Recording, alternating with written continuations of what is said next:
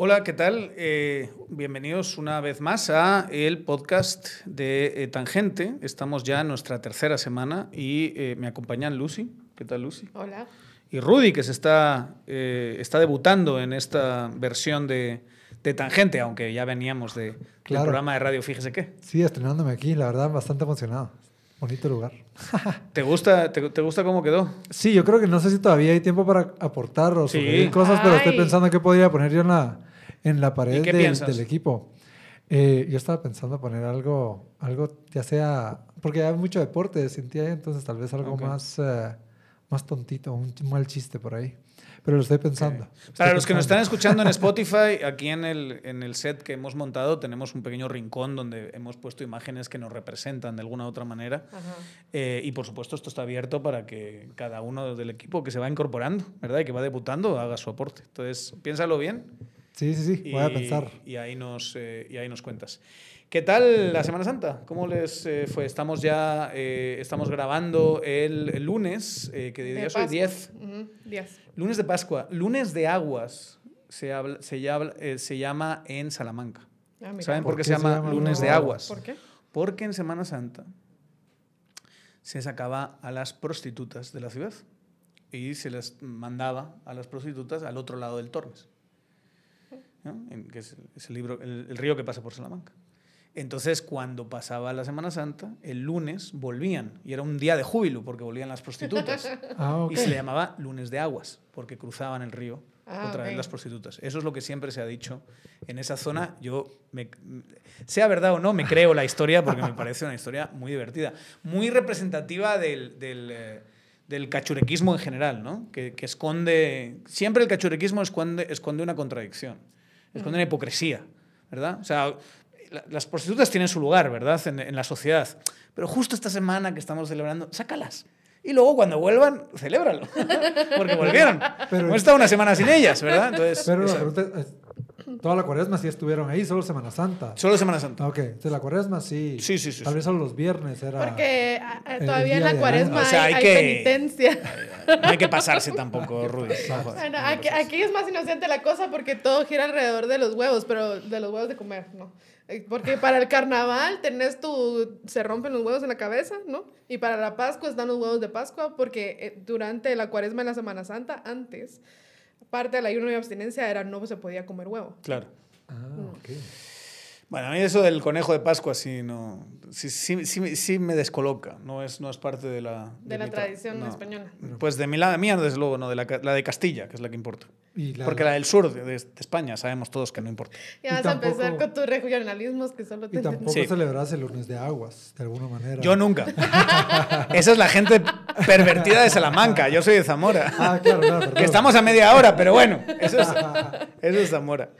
Eh, ¿Qué hicieron? ¿Qué, qué- A mí se me quedó corta. Yo fui a Titlán, que para mí sigue siendo un paraíso, no me canso, es una belleza. Sí, pude relajarme, pero también vi ¿Cómo está el agua? procesiones.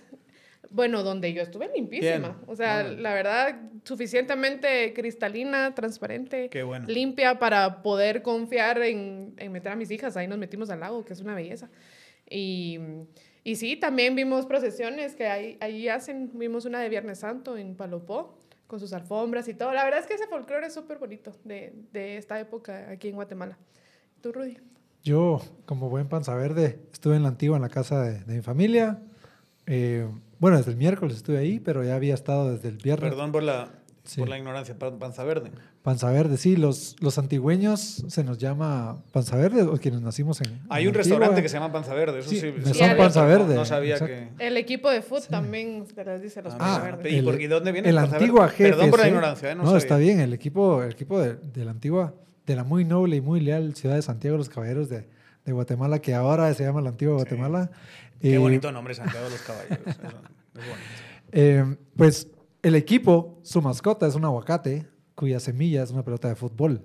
Porque cuando se vino a la capital, bueno, cuando, cuando hubo los terremotos de 1773, un gran, una gran tangente que vamos a echar ahorita, pero bueno, Dale. este es el programa.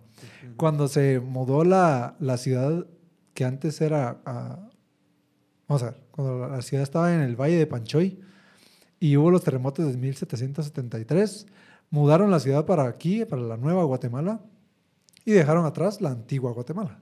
Entonces, eh, las personas que no se querían mudar para acá fueron los rebeldes, fueron los, los revolucionarios que decían, no nos vamos, no nos vamos, no nos vamos, eh, principalmente alrededor del barrio de La Merced, que era donde se había construido una de las, de las eh, iglesias más recientemente terminadas, y, y pues obligaron a las personas a irse, consiguieron cartas y decretos para mudar a la ciudad entera aquí al Valle eh, de la Asunción, que es donde estamos ahora, en la Nueva Guatemala.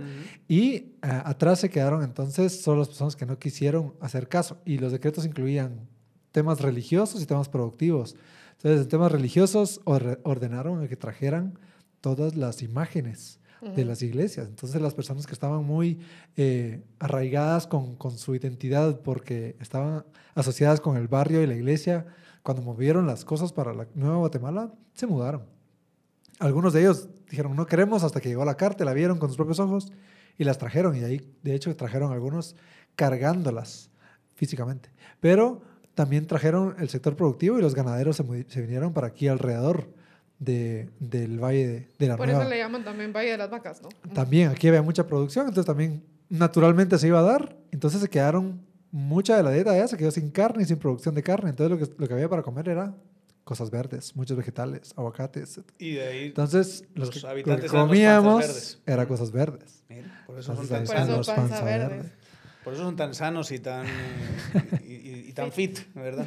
Eh, bueno, sí, hay de todo, hay de todo, porque yo recuerdo un señor eh, que llegaba al estadio ahí de Antigua GFC y iba vestido de aguacate y, y la semilla era su panza. Sí. Ya te imaginarás el tamaño, ¿verdad? Pero sí, sí. Entonces yo estuve en Semana Santa, Y, en la, y en la además casa familiar. bonita Semana Santa la de, la de, la de Antigua. Sí. O sea, también se vive ahí y, y es un escenario maravilloso para, para las alfombras, para las procesiones, para todo eso que en este programa, como los que eh, fueron fans de, del Jueves Cultural, saben que nosotros hemos hecho innumerables especiales de Semana Santa, que somos hiper fan de Semana Santa en este, en Sí. este programa, ¿verdad? Entonces a mí, eh, mi tradición es ir a la casa de, mis- eh, de mi familia, estar haciendo las alfombras, ahí pasan cinco procesiones en total durante la Semana Santa. Ah, hacen Entonces hacemos alfombra familia, nosotros, hay que de- decidir, tenemos un tío ahí que es el que es la mente maestra detrás de cómo se diseña todo y él lo va haciendo sobre la marcha. Y, Y hay también como un vamos a espacio ya más o menos asignado, eh, es informal eso, como... Uno habla con los vecinos, pero donde estamos nosotros Sí. no tenemos mucho, muchos vecinos muy cercanos y no mucha gente hace, entonces tenemos todo el espacio que querramos. bueno. De hecho, hay gente que ha llegado con mi abuelita y le ha pedido, mire, podemos hacer la alfombra a la par de su casa en este espacio porque vimos que nadie lo hace y somos de una colonia que no, que no, no pasan las eh, procesiones por ahí, entonces llegan, traen sus materiales, hacen y después están con nosotros. Y las que baño, hace tu cosas así. familia tienen eh, contenido político, las, los mensajes políticos, las alfombras. No, ¿o no? bueno, sí tengo familiares que están involucrados con, con esas alfombras, pero la de mi familia enfrente a la casa de mi No. familia no. No. ¿Y Pero qué te parece es eso? Pero eso está Eh, es interesantísimo. ¿Qué les parece, qué les parece el hecho de que haya manifestaciones que son fundamentalmente, bueno, son del pueblo, además no son eclesiásticas, son del pueblo, son, de la, son, son laicas, eh, pero son, son, tienen contenido político. ¿no? Vimos una que se hizo bastante viral que hacía referencia a que el, el, el MP no los investigó, el OJ los dejó libres, el TSE los inscribió, digamos. O sea, hizo que la verdad es, eh, Sí. es un mensaje muy poderoso y muy descriptivo de lo que, est- lo que está pasando. Pero ¿cómo se les queda el cuerpo con, con eh, una manifestación que es fundamentalmente religiosa que tenga contenido político?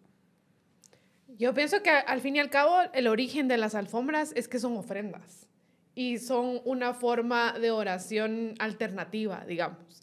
En vez de decir tus plegarias en tu mente para Dios, las estás poniendo en un diseño artístico en el suelo. Y si la plegaria de esta gente es hacer ver lo mal que está la política en Guatemala, yo pienso que están en toda libertad de hacerlo. Realmente a mí me parece fabuloso, creativo y, y de hecho un fenómeno fascinante que no había visto antes. Yo no recuerdo haber visto en años anteriores que se hayan colocado este tipo de mensajes políticos en las alfombras, la verdad. Pues bueno, yo estoy de acuerdo, yo creo que también es, bueno, retratar la historia de Jesús eh, como la cuenta la iglesia hoy en día, pues creo que es una historia de injusticia en muchos niveles Claro. y, y es tener esa conciencia eh, retratada constantemente para que estemos Claro, es el juicio en el. Sanedrín, es, es, es la lavada de manos de, de Poncio Pilato, es, eh, Sí. y la verdad es que puedes encontrar paralelismos Exacto. muy claros entre instituciones que se lavan las manos y que no quieren saber nada y otras que directamente persiguen a alguien por sus opiniones, por sus posturas. ¿no? Correcto. Entonces yo lo veo muy asociado con, bueno, sí, es también una, una eh, ¿qué? Creación de conciencia colectiva sobre diferentes procesos, siempre con una creencia de trasfondo, ¿verdad? Pero eh, le, veo, le veo espacio a, a la interpretación personal y familiar de cada casa, cada Sí. hogar que tiene derecho a un espacio público que, El- que dice, así pienso yo, hablemos, salgamos Pero- a las calles a conversar, salgamos a ver, salgamos... Pero el- Vos tenés tu alfombra, yo yo creo que el debate no es de libertad, porque to- yo creo que podemos estar todos de acuerdo que tenemos, todo el mundo tiene libertad en ese sentido de expresarse de esa manera. Era más el juicio de valor que algunos han, hecho en este debate sobre si es conveniente o no es conveniente. Y vi- viendo que los dos están de acuerdo con esto y haciendo un poquito de abogado del diablo, eh, ¿no les parece que podemos ca- caer en lo mismo que hemos criticado de algunos políticos que tienen a Dios en la boca constantemente y que instrumentalizan el, el, eh, el, eh, discurso religioso y las imágenes religiosas y la religiosidad para básicamente personificar los valores de una sociedad que en realidad no personifican. Porque cuando, ya te- cuando ves los hechos, eh, son las personas menos coherentes eh, con esa clase de posturas eh, religiosas Sí. que hay en, en- en- en Guatemala. ¿No les parece que también hay- qué tanto son 100% eh, eh, espontáneas del pueblo esa clase de mensajes o que a lo mejor detrás había alguien que podía de alguna manera estar eh, relacionado con política? Pues yo tengo un ejemplo que traigo de la antigua, que no sé si ustedes vieron también, de unos romanos que pisotearon una de, la alfombra, una de las alfombras antes de que llegara la procesión, ¿verdad? Entonces, supuestamente tienen que ser los cargadores que llevan la alfombra quienes pasan sobre ella, pero aquí fue antes, los, los romanos la pisaron antes. Y, y la razón de por qué es porque ellos en esa casa, en esa, en esa parte de la primera avenida norte, en la antigua, eh, ya son famosos porque son medio revolucionarios y utilizan estos espacios para, para manifestar algún tipo de mensaje. Y lo han hecho anteriormente, eh, que en el poste que queda enfrente cuelgan una imagen de Judas y la disfrazan de acuerdo al contexto que va asociado a su, a su mensaje. Entonces, años anteriores eh, hablaron de agresión sexual o, o abuso y acoso sexual, o hablaron de corrupción, y también se utiliza en otros contextos como la quema del diablo, que Sí. se ponen figuras políticas y se dice, estamos quemando esto y limpiando, necesitamos esta limpieza, ¿verdad? Y Entonces, esta casa o esta parte de la calle es famosa por haberla hecho antes, cuelgan esta figura, y este año colgaron dos y la vistieron de, de Judas. eh, El para- Jueves Santo. ¿Quién? para el Jueves Santo. Ajá. Ajá, eran dos concejales de la, de la municipalidad actual, del Consejo Municipal actual, de la antigua, y uno de ellos eh, pertenece también a la, a la hermandad de la iglesia de San Francisco, que era la que estaba pasando, y le pusieron la túnica de, de quienes son parte de la hermandad, y lo colgaron ahí. Y cuando pasaron los romanos, el capo romano, no sé cómo referirme a él, pero como que el, el, El mero líder. mero, el líder, ajá, eh, la vio y decidió, no, la quitamos. Entonces arrebató la imagen de Judas y quería quitarle los rótulos a, a la gente. Y después le ordenó a los romanos que antes de que llegara la procesión, todos iban a alinear a la par de la procesión. Antes de que llegara la procesión, perdón. Todos los romanos se iban a alinear y él les iba a dar la orden y después, ¡zas! Luz verde, pasan todos encima. Y era porque el mensaje que tenía ahí era en contra del POT que se, que se aprobó recientemente, Que lo acaban Ah. de bloquear, ¿verdad? que también... Eh, jurídicamente lo, lo- lo jurídicamente, bloquearon. sí. sí, sí. Que dicen que es una vergüenza de pot. Es que no Dicen, sabemos. no es saben. POT. No sabemos. O sea, sabemos la presentación que hubo, pues fue un Ah, video. Pero, pero y no, no, hay ha un circulado el documento. documento. No, no ha circulado. O sea, A es todo esto- opaco completamente. Eso es que está hicieron, mal. hicieron talleres, pero no sabemos. O sea, sabemos que se hicieron talleres. Las personas que fueron a los talleres creen que fue bien recibida su retroalimentación, pero no sabemos en qué se convirtió esa retroalimentación y el documento en qué quedó. pero Solo, solo que- para aclarar, POT es un plan de ordenamiento territorial para Bien. quienes no hablan lenguaje de políticas Y- públicas y o que gestión se- municipal. Lo que se ha dicho de ese POT, cierta gente que parece conocerlo, pero como, eh, como dice Rudy, no, no, no lo tenemos tan claro, es que responde mucho a intereses inmobiliarios y que arruinaría un poquito ese cuidado del, del- del, eh, de los bienes eh, históricos y, y- y tradicionales de la antigua. que es lo que hacen que la antigua sea la antigua. Y pondría en riesgo el estatus actual del patrimonio cultural de la, de la humanidad que tiene ante la, ante la UNESCO. Entonces también le quitaría mucho valor agregado que la ciudad ya tiene eh, y que contribuye al, al valor de, los, ¿Y Yo de la que- estadía, de Yo los siempre me acuerdo de de- un, de un caso que es el de la Plaza Mayor de Ávila, Ajá. en España. Ah, Le pusieron un edificio tan horrendo en medio de una plaza mayor que era... eh, Ávila es una ciudad muy, muy bonita, preciosa, tiene una de las, de las murallas mejor conservadas del, del- del mundo, diría Sí, yo O sea, es una cosa maravillosa. Impresionante. Entrar... eh, en- yo viví mis dos primeros meses de vida en esa ciudad, eh, porque mi padre estaba, estaba asignado allí. Y eh, eh, cuando entras, y además es, es, eh, es- es bastante estepario, cuando entras ves la, la- la muralla desde fuera y la ves perfecta, es una cosa maravillosa.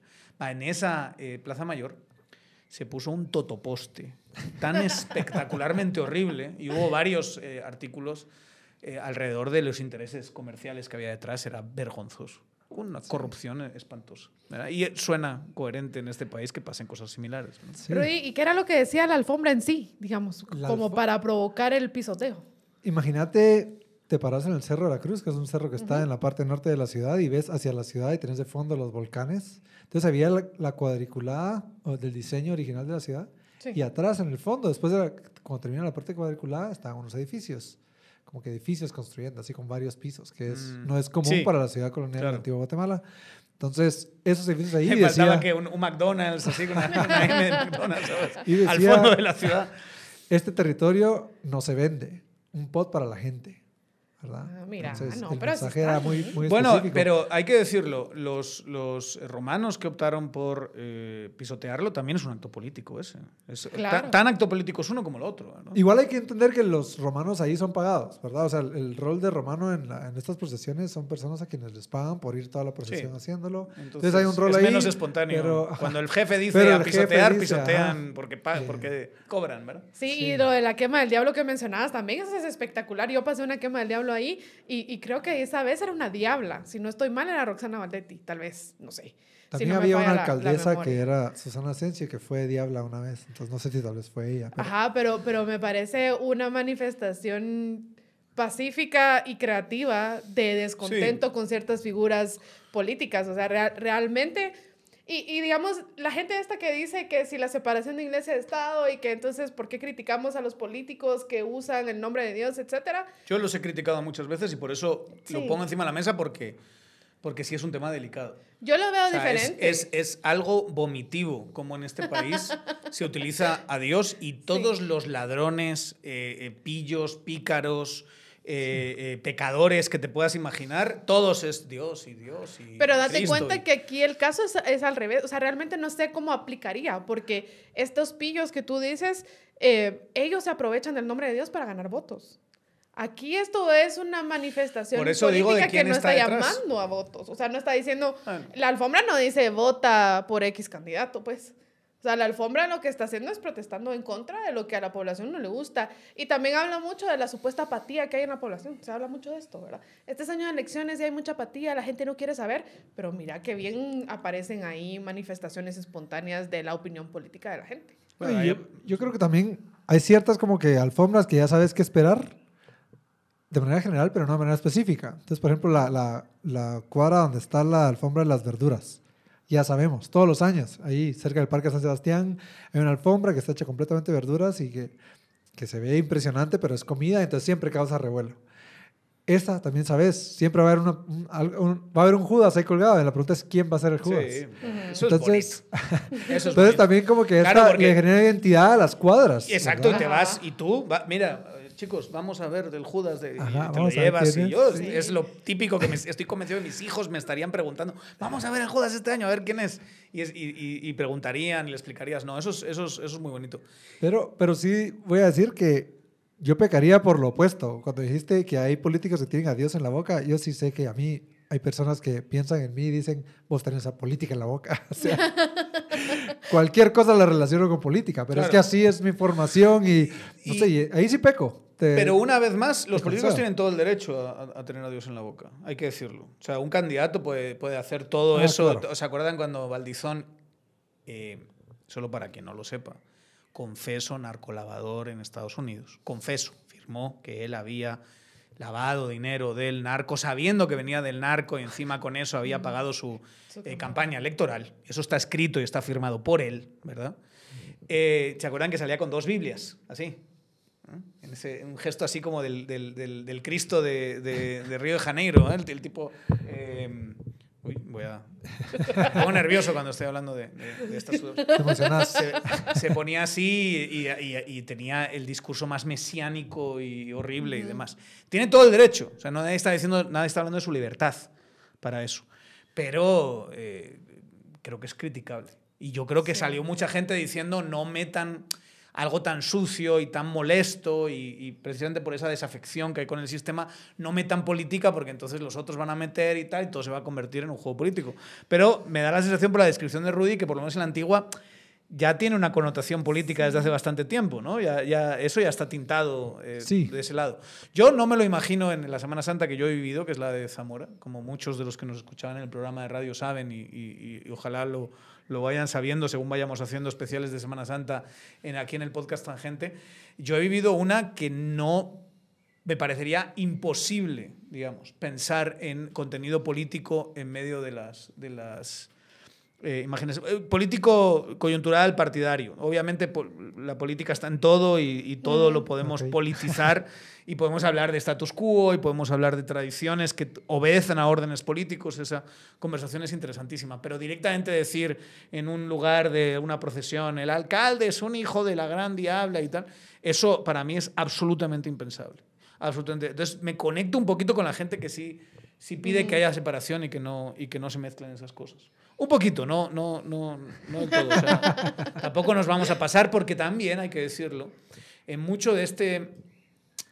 En mucho de esto de quitamos la política de todo, no mencionemos política y tal, está encerrado el, el conservadurismo del status quo. Es, lo que le Claro. conviene al status quo es que estas cosas no pasen, que esas Y que no manifestaciones se no se, den, que no se hable de política. Un poquito como también el, el pensamiento este positivista y mágico eh, de, de, de, de Guate, Guate genial y Guate Ah, cool, Guateámala sí. y todo esto también oculta Guate is not mala.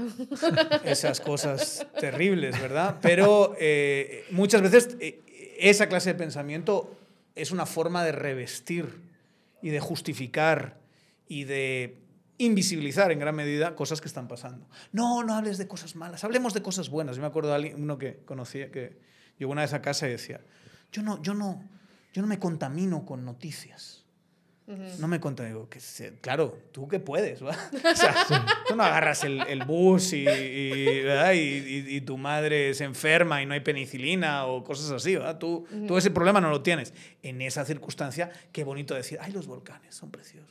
Sí. Ay, qué bonito es esta cascada de no sé dónde, ¿verdad? Y- Como ese, de ponete un, un lito en la muñeca y cada vez que hables mal de Guate te lo vas a A la- reventar. Ah, sí. No, y- o, o la idea esta de que, de que criticar un sistema político es de alguna manera... eh, Criticar al país. Ujú. criticar al país y, y tener cierto resentimiento hacia el país cuando es todo lo contrario, creo yo. Es Exacto. amar profundamente al país, es querer que no lo estén pisoteando estos Exacto. hijos de la Gran Bretaña, ¿verdad? Es, es, es clarísimo. Eh, pa- para mí que, lo, que si de verdad quieres a Guatemala, no quieres que esta banda de ladrones lo esté saqueando eh, constantemente. Es- dicho, tu dicho es estos hijos de la Gran Bretaña. sí, tú- por no decir, Qué risa. por no decir No, lo que está es. No, sí, Y lo razón. digo como medio irlandés, medio español, lo digo con mucha con mucho fundamento. entiendo, los hijos de la Gran Bretaña. ¿Verdad? No, yo no estoy se de me acuerdo. enfaden los, los, los amigos de la embajada de Gran Bretaña. ¿verdad? Pero Que aquí hay uno, pero ahí tengo que Sí. reconocer, yo soy uno de ellos, ¿verdad? Sí. Pero yo estoy de acuerdo con lo que decías y, y, y también esta pregunta de ¿qué tan, qué tan privado, qué tan pública queremos que sea la discusión política, ¿verdad? Porque Pues es que si entonces tampoco la queremos queremos que en las... Olvídate, es No, pero- del Norte. ¿va? Ahí- pero es como se va a que ver, ¿La, la querés que esté en las escuelas, sí o no? O sea, ¿deberías tener un foro de, de debate en, en las universidades? Sí. o- va. ¿En Yo los sí. colegios, cuando Sí. no todavía no pueden votar? Sí. Va. Eh, temas políticos, o sea, políticas O sea, específicas. llevar temas políticas, eh, políticos a discusión en el colegio, por supuesto. Pero Va. por supuesto. No Pero necesariamente hay en un movimiento internacional que quiere sacar todo, o sea, del contenido curricular quiere sacar ciertos Ah. temas, ¿verdad? Yo sé que no es un movimiento predominante, eh, es un movimiento más radical y extremo, pero sí existe en Florida, lo estamos viendo ahorita, ¿verdad? O sea, Bueno, pero eso, eso es. pero por eso te digo, eso pasa la- en, en Florida es el, el intento más politizado que existe es ese. Sí. Lo que está haciendo el, el- el- el Es gobernador de Florida es político al 100%. O sea, esa actitud es política, pura y dura. Sí.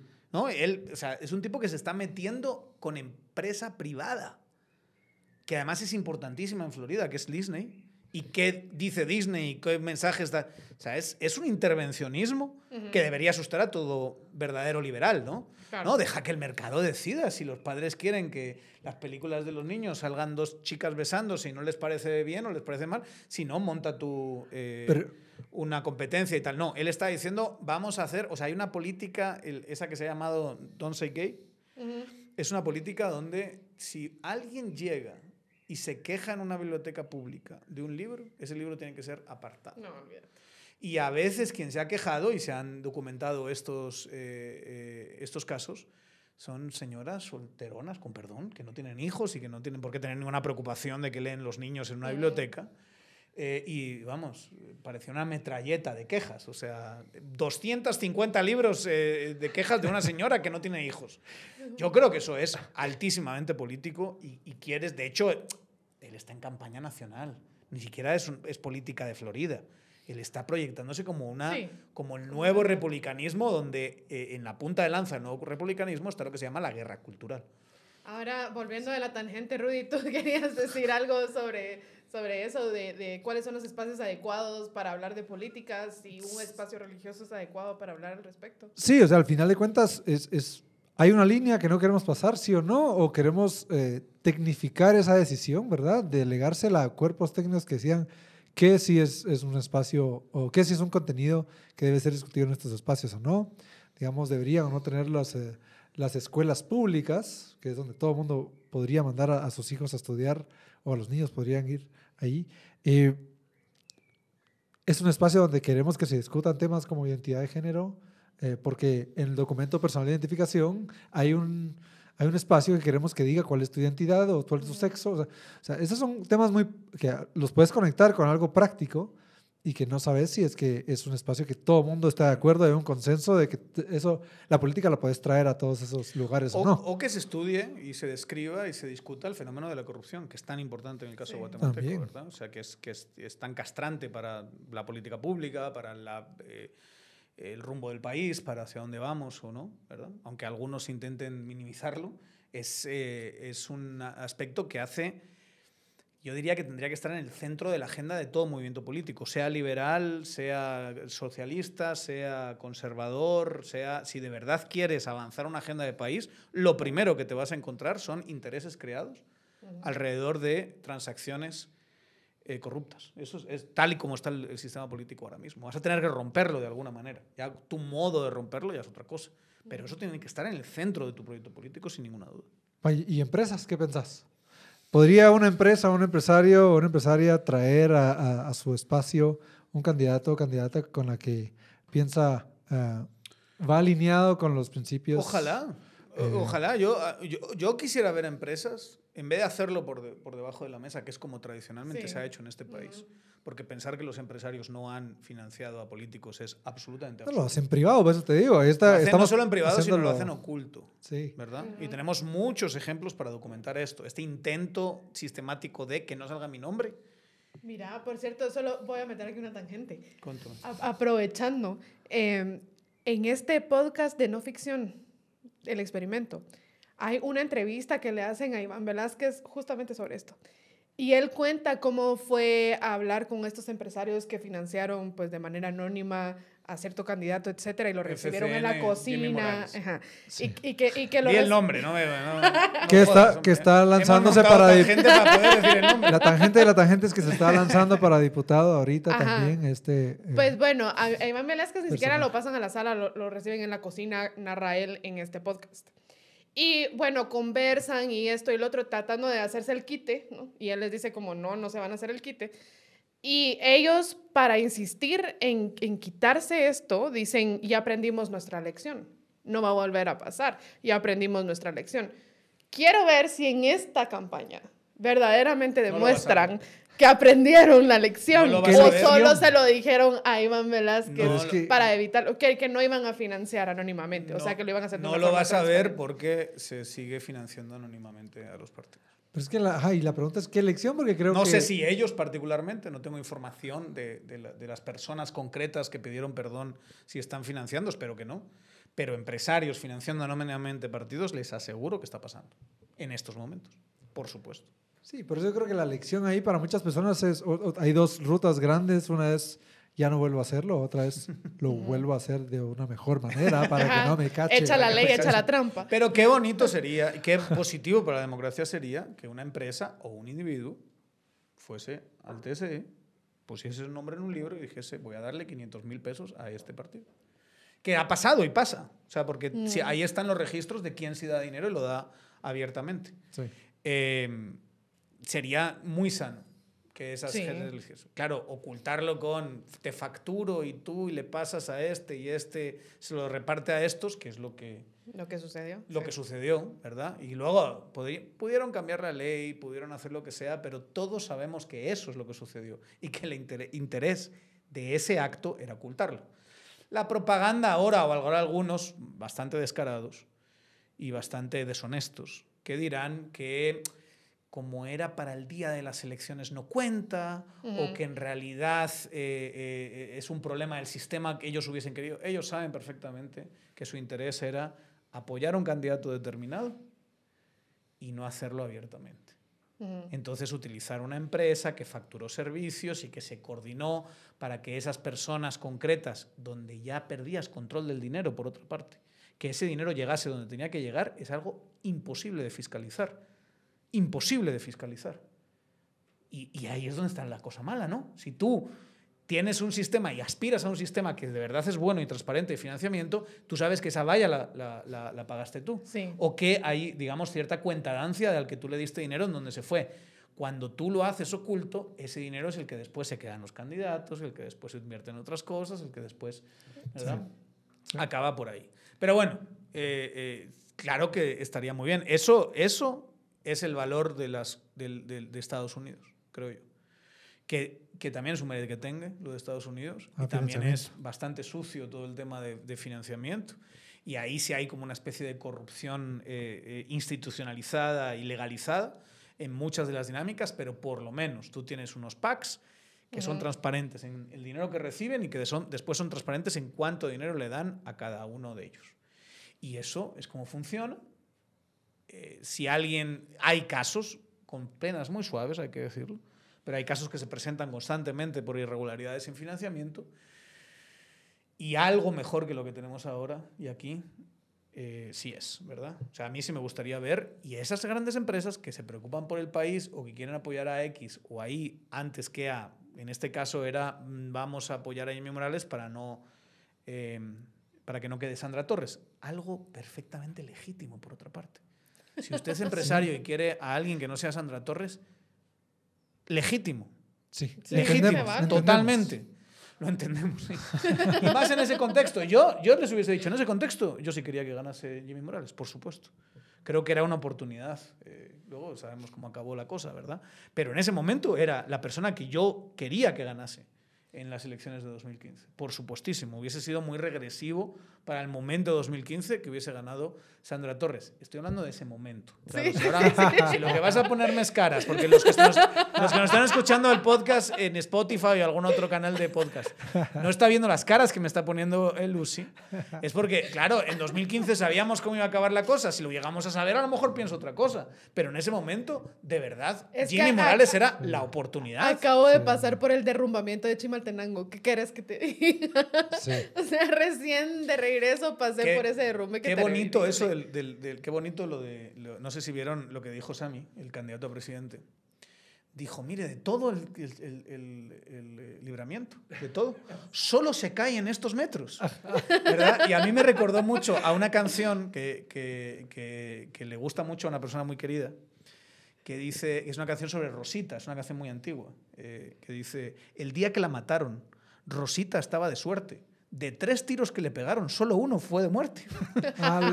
Sí, solo uno. Solo uno. Entonces no, no, de todos estos kilómetros, solo se cae aquí. Manito, No esto es como decir, de este importa. edificio solo se cae del, solo se cae el- solo se cayó el 12. No, no, lo demás no se cayó.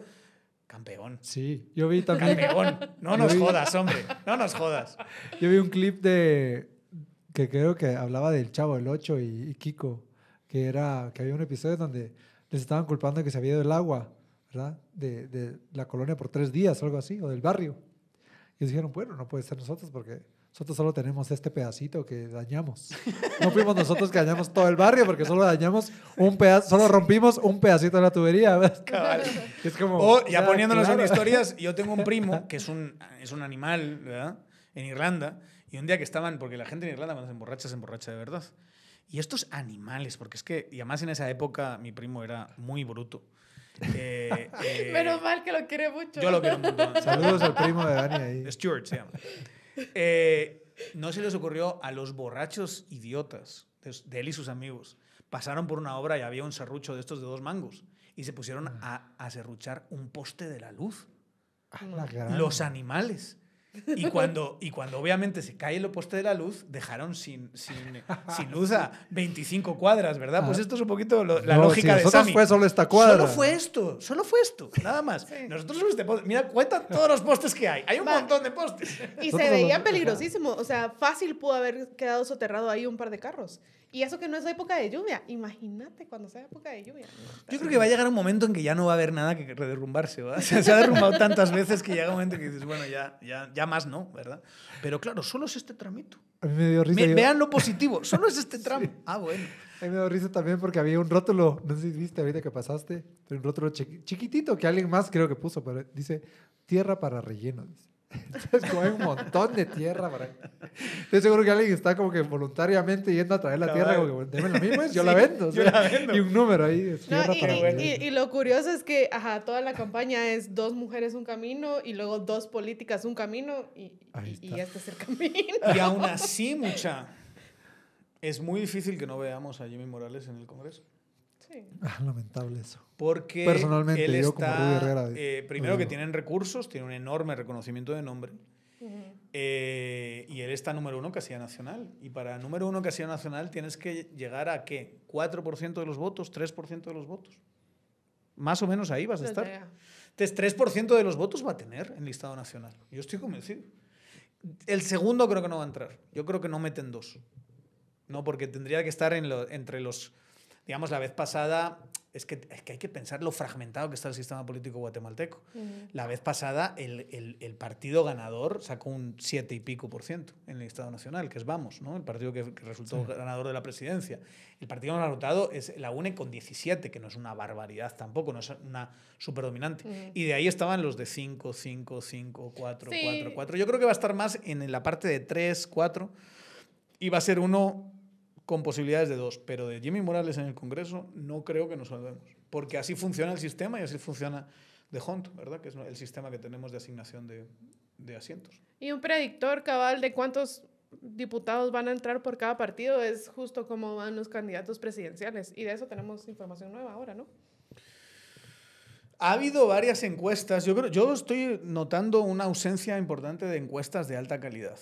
Sí. ¿verdad? De las encuestas eh, de Prodatos, de Prensa Libre, de las encuestas de, de Borges, eh, Sí. de las encuestas de Sig Gallup, pero con, con una metodología más, eh, más robusta y Mm. mejor explicadas. yo, yo todavía me parece que van a empezar a surgir ahora, tienen que, que empezar a salir ahora, y creo que ahí vamos a tener un, un panorama bastante más claro. Han salido algunas encuestas, hay muchas que son de celular, otras que, no son, que son marcas que no tienes muy claro Sí. de dónde vienen y demás. Pero parece un- bastante evidente. eh, y yo creo que la mejor técnica en estas circunstancias es agarrar los agregados de las encuestas y hacer promedios, intentando corregir un poquito eh, cuándo salieron y demás, pero, pero, pero más o menos haciendo promedios. Si estás viendo a un Carlos Pineda Ujú. destacarse, eh, que es este eh, candidato de, es un empresario de Izabal, eh, finquero de Prosperidad Ciudadana, candidato a Prosperidad Ciudadana, que es el que, para que no lo tenga ubicado, es el que estuvo con los Valdizón en cambio, hasta que a última hora se bajó, se peleó con ellos, cuando estaba muy claro que Valdizón iba a ir de... ¿Quién es de- Valdizón? Perdón. Manuel Valdizón. Manuel Valdizón, ¿que él hizo qué? Es un narcolavador confeso, digamos, como habíamos dicho. Narcolavador confeso. Creo que Carlos Pineda, con muy buen tino, con muy buen tino, eh, esto estoy, estoy especulando, ¿eh? pero yo asumo que se vio sentar con los de cambio y dijo, mire, patojos, ustedes que son nuevos, aunque tengan el apellido Valdizón, me los puedo tragar, pero porque ustedes no son los responsables. Pero Papito no entra en las listas si yo estoy encabezándolas, porque entonces yo no puedo hacer la campaña que quiere claramente hacer Carlos Pineda, que es una campaña muy inteligente. Y es decir, yo no soy político, yo no tengo nada que ver con la clase política yo no tengo este bagaje, digamos. Sí, eh, y eh, criticar a los otros políticos. Yo les dije que me pongo nervioso cuando... Se emociona, se emociona. Pero está, está entero, ¿eh? Em, entonces, como digo, la... en ese momento se baja de cambio, se va peleándose, se preocupa mucho de tirarles, eh, tirarles M, digamos, que es lo que tiene que hacer. Y se va a Prosperidad Ciudadana, que es esta marca eh, creada alrededor de Winnie Escobar en su momento. Eh, y que, como muchos los partidos son, son entidades tan opacas que no sabes muy bien quién está ahí dentro, ¿verdad? No sabes si Edwin Escobar sigue mandando o sigue teniendo influencia o no. El tema es, y algo que no puede negar, aunque no le guste que se lo recuerdan a Carlos Pineda, es que se subió literalmente en el último minuto, ¿verdad? Sí. Carlos, eh, Prosperidad Ciudadana tenía a Tony Maluf de candidato. Entiendo que Tony Maluf además había invertido dinero, había sido eh, eh, financista, creo. Porque cuando toca, toca. eh, para hacer las asambleas y demás. Y a última hora le dijeron, Tony, adiós. Y, y- y esto es bien público porque Tony Maluf se presentó al, al evento de, de- de enero, de, creo que es el 20 de enero, ¿no? Cuando se, cuando- no, el 20 de enero cuando se Cuando dio, arrancó la cuando campaña. arrancó la Ah, campaña, ya, digamos. sí, El TSE hizo el evento del 20 de enero. Él llegó y dijo, yo estoy en, en Prosperidad Ciudadana. Literalmente dos días después estaba fuera y, y- y Carlos Pineda de candidato presidencial. Entonces, si te subes a ultimísima hora a un proyecto político, no me digas si controlas todo lo que hay dentro de ese proyecto político. No te vamos a creer porque no es verdad. Entonces, tú tienes que asumir que, mira, yo esto lo he hecho porque no me dejaron otra opción, un poquito como hizo también muy inteligentemente Bukele en El Salvador, cuando no le inscriben nuevas ideas y se va con la gana, que era este de Tony Saca. Y claro, hace un reframing y dice, yo, eh, porque soy más cabrón que ustedes, básicamente es lo que, dice, lo que dice Bukele. Yo estoy haciendo esto porque soy más inteligente que ustedes y estoy siendo más pillo. Eso es lo, donde, yo, donde yo enfocaría el discurso si fuese Carlos Pineda. Él en vez de hacer eso se enfada si medio le dicen que tiene algo que ver con política, pero una vez más, con, creo que con bastante tino, él ha llenado sus eh, listados en, su- en el acuerdo que sea que haya hecho con Prosperidad Ciudadana, que da la sensación de que era un cascarón bastante vacío, ha llenado de gente influencer de TikTok sobre todo, con mucho seguidor. Se ha hecho rodear gente que no está en los listados, pero que también son, que tienen también muchos seguidores. El Menchito, este famoso, este señor que, que, que- que es tan- que tiene este desparpajo a la hora de hablar y que habla. ¿Lo has visto tú alguna vez? Menchito. Solo vi una controversia que hubo alrededor de él, ajá, pero, pero no ¿Qué estoy tan familiarizado. Que algo así como que le faltó Dijo una mala palabra. a una conductora, no Seguro. sé qué. ajá. Me lo creo. Sí, Su forma de expresarse hace Pero digamos, tiene todo esto y la verdad tiene un aparato muy potente en redes sociales detrás. Muy potente. O sea, lo- donde sea que te pueda llevar TikTok, Instagram, Twitter, ya, ya lo está muy cerca de conseguirlo. Yo creo que hay un espacio que tienes que llenar con otra clase de presencia en medios más tradicionales y con, y con eh, campaña de, de- de- de campo, ¿verdad? Y, y- demás, eh, patear el país. Pero en términos de redes sociales, el tipo lo ha hecho bastante bien. Y hoy, eh, de hecho, sale una eh, encuesta donde está ya en alrededor de 11%, ya eh, número 3 Sí, yo, en esa, ¿no? Yo voy a resaltar también lo que decías anteriormente, la confiabilidad de las encuestas, ¿verdad? Creo que ante la ausencia de encuestas de a pie, en donde tenés la capacidad de cara a cara de, de verdad interactuar con humanos, eh, que, bueno, no sé, te da cierta representatividad por la forma que se realiza esta aleatoriedad de selección de la muestra. Yo me estoy poniendo un poquito técnico, pero Sí. otras cosas, otros elementos que no se pueden hacer en redes tan fácilmente, entonces tenés que a- apegarte a esto. Y esta encuesta que salió, que es un como sondeo de redes un poco más, eh, más frecuente que una encuesta, porque las encuestas personales toman mucho, mucho recurso.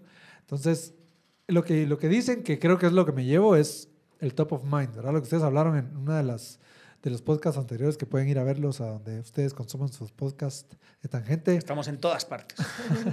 Pero ser reconocido es el primer paso, que te conozcan, que sepan quién sos. Y las redes permiten que te conozcan la cara y el nombre.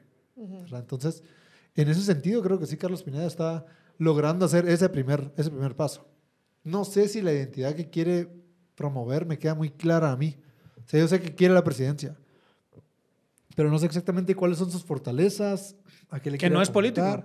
Pero, pero no ha está vivido- navegando el sistema de la misma manera que lo navegó Jimmy, Que no ha- con un pero- que ya sabemos que no funciona porque al final de cuentas termina haciendo las prácticas políticas que son las fallas del sistema, que es comprar, no comprarte, pero sumarte a un partido, como que capturar un partido entero con, con tal que te dé tu ticket, ¿verdad? O sea, creo que al final eso es navegar como si fueras político el sistema electoral. Sí. Lo que pasa es que eh, eh, son. Yo, creo, yo sí creo que una de sus debilidades es que lo asocien con Jimmy. Que digan, este es un nuevo, nuevo Jimmy, ¿verdad? Y él debería intentar apartarse lo más posible de eso.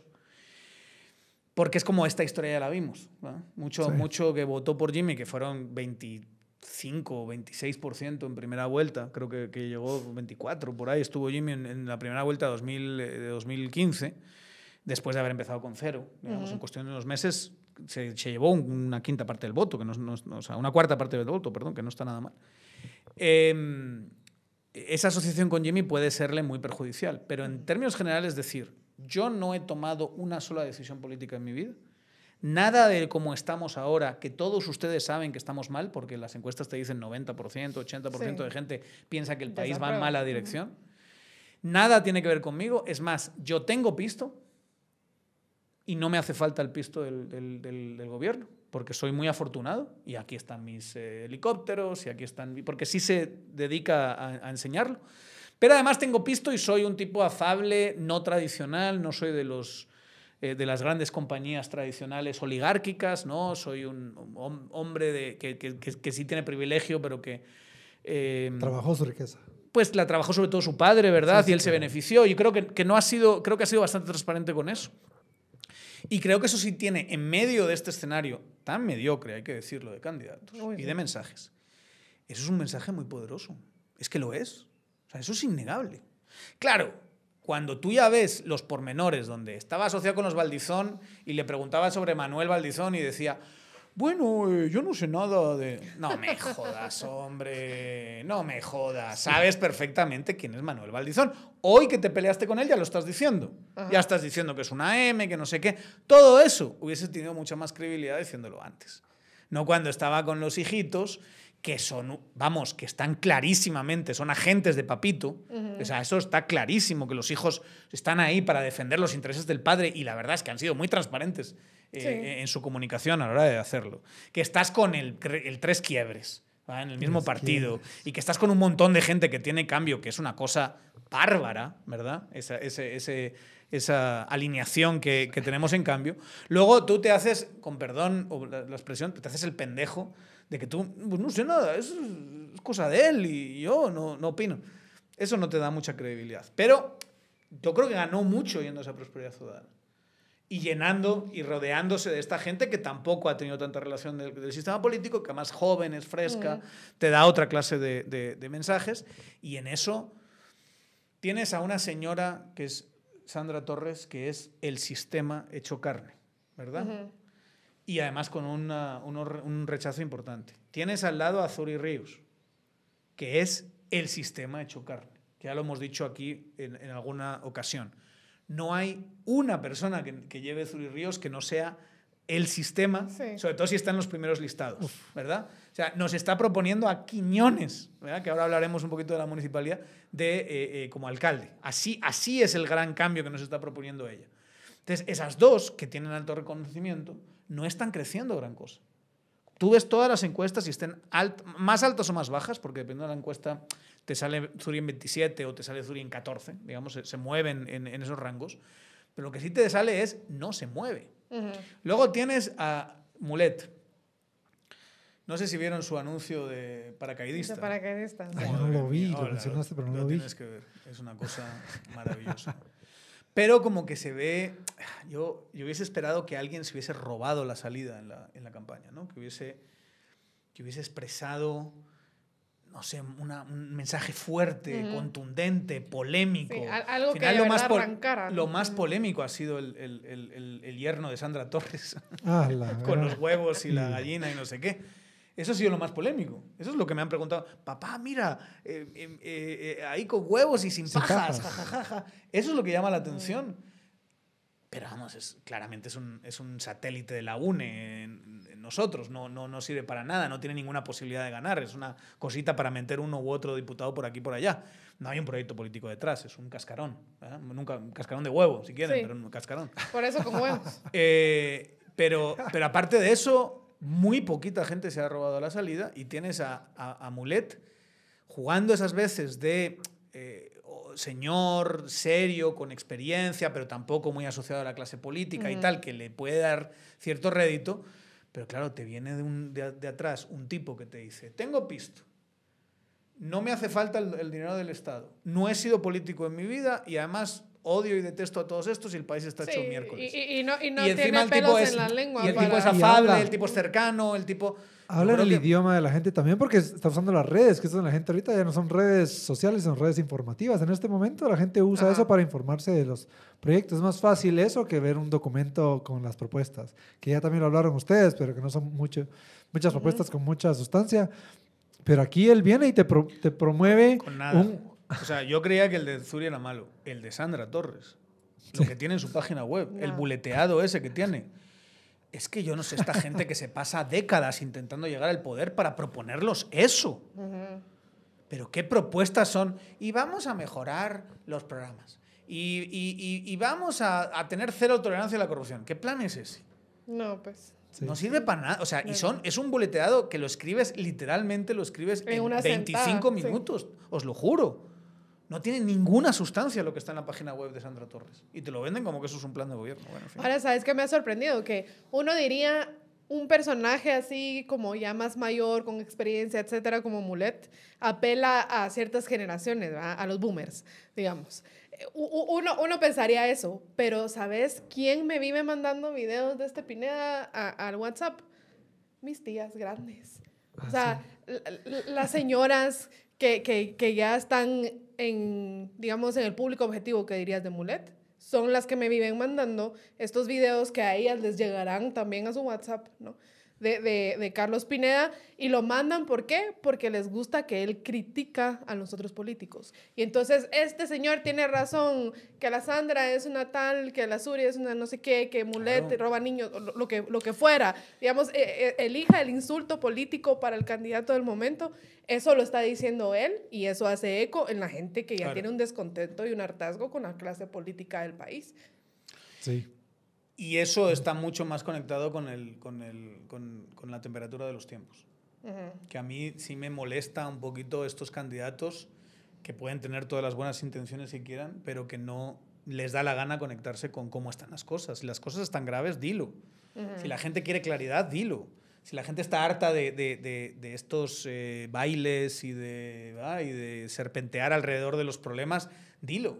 Porque eso es lo que están haciendo las dos punteras. Las dos punteras que se saben con fuerza, que saben que pueden estar entre, los, entre el 20% de intención de voto y que les va, y como la una se desea a la otra y la otra se desea a la, a- a la una, como eh, Rival. eh, rivales en segunda vuelta. Porque lo mejor que le puede pasar a Zuri es Sandra.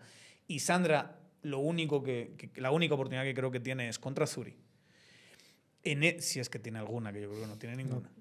Eh, en, en ese baile van a, van a jugar el juego más conservador que te puedas imaginar. O sea, tú escuchas a Zuri y no hay ningún problema en el país con nombre y apellidos. Nunca se dirige a, a- a- Nunca habla del presidente, nunca habla de políticos en particular, nunca habla de decisiones políticas, nunca, nunca es clara con decir, mira, esto lo están haciendo estos porque tienen este interés. Es todo como muy etéreo de, sí, las cosas no están mal, pero ahora sí viene alguien que va a solucionarlas. Claro, viene alguien con la misma gente de siempre Sí. a Sí. solucionarlas. Bueno, si, si crees que ese es el, el mensaje del ganador, dale. Pero está jugando catenacho, ¿verdad? Está jugando conservador porque se sabe con eh, eh, una ventaja sobre los demás. Si ese, todo ese voto que se consigue pronto, que se consigue rápido, que se consigue fácil, que no es, que es bastante, no es muchísimo, pero es bastante. Yo diría que es el voto de Telma Cabrera y Mulet en 2019. cuando, cuando se bajan a, a Zuri y a Telma en cuestión de dos días y te quedas espacio de 35%. ¿Telma Cabrera? Telma Aldana. Ok. Telma Ah. Después crecen Mulet y eh, Telma Cabrera en 2019. Sí. Entre los dos sacan 950.000 votos. Con muy poquita red clientelar.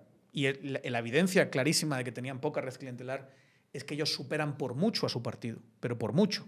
O sea, Telma Cabrera es arrasa a su partido. O sea, si su partido sacaba en, en una mil, ella sacaba 10.000. Si su partido sacaba 5.000, ella sacaba 50.000. O sea, una, una curul ocuparon, pues. en- y, Sí. en, y en listado nacional. Sí. No colocaron una sola en distrital. Y e- ella gana como tres distritos. Es número uno, si no estoy mal. Ella gana Chimaltenango, ella gana eh, Sololá eh, y gana Totónico. O, est- o está muy cerca, está primera, segunda en esos distritos que les digo. O sea, tiene un potencial brutal. Y donde le va mal a ella, Muleta hace algo muy parecido. A ella le va mal en la, en la área metropolitana y le va mal en eh, Oriente. Y Mulet, si ves los, los datos, es al revés. Es, es, es Telma, Telma Cabrera al revés. Ese voto se consiguió sin grandes cantidades de Sí. dinero, sin redes clientelares y solo con la gente mirando alrededor y diciendo, ¿y ahora por quién voto? Y fue un millón de votos. Si alguien es capaz de agarrar esos dos votos, una parte sustantiva, los dos votos a la vez, eh, en general no, lo- vas a conseguir. Y añadirle o rascarle votos a otro y sacar un, un millón, llegas a segunda vuelta sin ningún problema. Y un Carlos Pineda gana en segunda vuelta. Un Mulet frente a cualquiera de las dos gana en segunda vuelta. O sea, todo lo que se represente el sistema frente a alguien que es medio nuevo, gana el medio nuevo. Yo no tengo ninguna duda al respecto, ninguna. Entonces, claro, la oportunidad ahora de un Carlos Pineda que está creciendo y ha pegado un brinco de estar en 1 o 2 a estar ya en 6, 7, 8, en algunos 9, eh, eh, la oportunidad es extraordinaria, porque, porque tienes, o sea, claro, tienes que comerte a Mulet, tienes que tirarle a las dos que van punteras, tienes que obligarlas a que se, a que se embarren contigo. Tienes que seguir con esa estrategia que, insisto, creo que es muy inteligente de, de conocimiento en redes, pero también tienes que hacer más, más, eh, eh, más campaña de piso, ¿verdad? Y con todo eso, realmente, mucha, este país tampoco requiere de enormes mayorías para gobernar. El presidente Yamatei gan- eh, sacó 13% en primera Sí. vuelta. No es una barbaridad de voto, o No. sea, tienes que estar en torno al 20%, que no es imposible, que es el escenario peruano con, con Pedro Castillo, ¿no? Sí. Que es, estás, eh, Pedro Castillo está en uno o en dos y en cuestión de tres, cuatro semanas surge, surge a 22. Y con eso, frente a alguien del sistema, gana. Nuestras elecciones pueden estar muy así.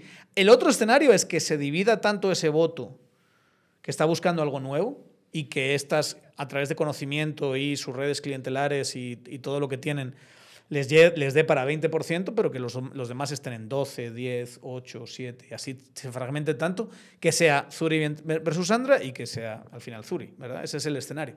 Pero vamos, yo vería con mucho cuidado y mucho peligro a figuras como Mulet o lo que estamos viendo ahora con Carlos Pineda, que se pueden comer, de verdad, ese millón de votos que tienes ahí, con que se coman 800.000 y rasquen de algún otro lado, llegan a segunda vuelta, sin ninguna duda. Sí, la vez pasada decía Javier Soria aquí que hay que atreverse a hacer el ridículo, ¿verdad? Para muchos de los candidatos. Yo creo que también, agregándole a eso, diría que la razón de por qué ese comentario es atinado es el- el- la población perdona. La población te recuerda por un- un- una ridiculez que hiciste, pero te recuerda. Y después te da la oportunidad de que la convenzas. Pero ya conociéndote puedes hacer eso. Si no, nada. O sea, yo me recuerdo también la, la frase esta de Francisco Pérez de Antón, que escribió en el, libro de un presidente, de- no, la tacha de un, oye, la corrupción de un presidente sin tacha. Eso. Que dice que la población Te iba a decir la historia de un presidente, pero no es la, la corrupción. No, la, la, la frase era algo, porque estoy parafraseando, pero algo como que el público sí te perdona si robaste, y, y- pero dejaste obra, ¿verdad? Eh, pero no te va a perdonar si por no ser corrupto no hiciste nada. O sea, no, no te va a perdonar los, el, el apegarte tanto a tus principios que no. Entonces también aquí es lo mismo.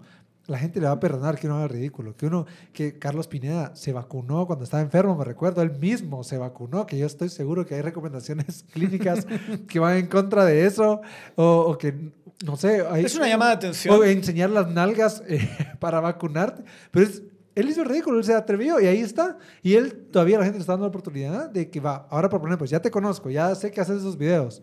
También estoy esperando todavía, pero voy a esperarte porque nadie más está eh, Y, y- saltando y- y a la tiene tarima tres, para tiene que tres meses, dos meses y medio para, para ir estructurando un mensaje mucho más potente. Y si ya estás en un nivel competitivo, de verdad, puedes. Pero, Que yo diría, incluso otras personas todavía tienen tiempo. ah, sí. O sea, todavía Sí, pueden hacer el ridículo, sí, digamos, o todavía sí, pueden Sí, posicionarse. por favor todavía. que lo haga. Sí, que lo hagan si el más. escenario es Perú, Perú estuvo así. O sea, Perú, y la- el ascenso de verdad son dos semanas. Dos últimas semanas de, de Pedro Castillo es donde pega un ascenso brutal. Mientras él estaba quinto, sexto y, y demás. Si estamos en ese escenario, cualquiera puede pegar ese brinco y que empiece a sonar y a sonar y que la gente diga, ¿sabes qué? Finalmente me voy a ir por X. Pero en medio de todo esto tienes a los candidatos dignos. A los candidatos que te hablan así, te dicen, el Estado de Derecho está en peligro y tenemos que trabajar para que los corruptos no sigan adelante. No vas a conectar con nadie. Un público muy reducido. No vas, vas a, exacto, un público muy reducido, muy, muy conectado, digamos, a redes de información. Vas a ser bastante irrelevante. Entonces, ¿quieres jugar eso, esa campaña? Bueno, pues quieres la campaña de la dignidad. Eliges dignidad, que dirían algunos. Pues sí, es tu, es tu decisión. Ahora bien, no me digas que estabas en esto para ganar, ¿verdad? Estabas en esto por otra razón. Por otra razón. Digna, legítima, pero no para ganar. No te interesa. No es algo que va contigo. Yo creo que ahí tal vez No quieres eso. no se ha logrado hackear esa parte de la sociedad en donde podés mantener esa dignidad. Que a mí me gustó la pregunta que hizo Lucy en su momento. ¿Cómo le haces sin hacer el ridículo? ¿Cómo mantienes tu dignidad sin ridiculizarte tanto que quedes, memoriza que quedes tatuado o que, o que quedes recordado como una persona que solo hace ridículo? Es que, ¿sabes qué? Yo, yo sí pienso que debe haber alguna forma en que seas chabacano, familiar. eh, Cercano. cercano con la población, que la gente se identifique contigo, eh, escuchar la voz de la gente, etcétera, sin necesidad de, de ya caer en algo demasiado, no sé cómo llamarle, como hasta, es que, es que hasta a veces es como falta de respeto también, no Sí, sé. sí, sí. eh, Eh, Incluso a veces, Ah. es, incluso a veces es insultar la inteligencia de tu audiencia, como decir, ay, sí, solo si hablo babosadas ¿De ridículas me qué escucha la gente". audiencia? ¿Eres tú la audiencia? Esa es la pregunta. ¿Es Lucy Rodríguez la audiencia? No, yo no sé. La respuesta no. ¿Y sabes por qué?